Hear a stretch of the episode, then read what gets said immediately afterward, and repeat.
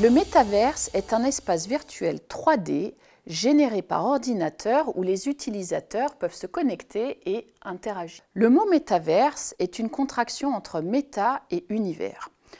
Ce terme trouve son origine dans le roman de science-fiction Snow Crash de Neil Stevenson paru en 1992. L'auteur évoquait des humains qui, via leurs avatars, interagissaient dans un monde tridimensionnel qui réplique le monde réel.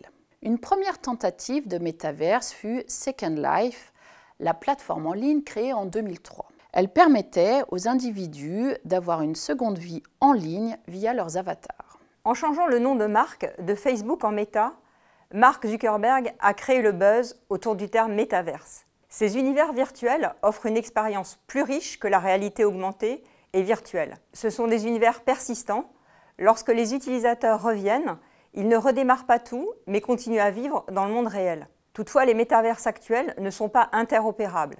Donc si vous investissez dans un terrain ou un yacht sur le métaverse Roblox, il ne sera pas visible de vos amis s'ils sont dans des centralands, car ces métaverses reposent sur des blockchains différentes. À terme, des entreprises travaillent sur des bridges pour interopérabiliser ces métaverses et téléporter vos avatars d'un métaverse à l'autre. Avec les métaverses, il devient compliqué de distinguer nos vies réelles de nos vies numériques et difficile de se passer de technologie comme c'est déjà le cas avec nos smartphones et réseaux sociaux. On entend ainsi parler de possession virtuelle. Les individus achètent des biens ou vêtements numériques pour leur vie virtuelle. Cela donne lieu à de nouveaux business models de type direct to avatar. Par exemple, Nike a récemment acquis Artefact, un des pionniers des sneakers numériques vendus en NFT. C'est la démonstration réelle de ces nouvelles pratiques de consommation des marques qui offrent des expériences d'achat augmentées via le jumelage de leurs produits avec ceux des mondes virtuels. En somme, le métaverse offre des opportunités indéniables, mais il pose aussi de nombreuses questions. Quelle existence virtuelle souhaite-t-on développer au sein de ce monde?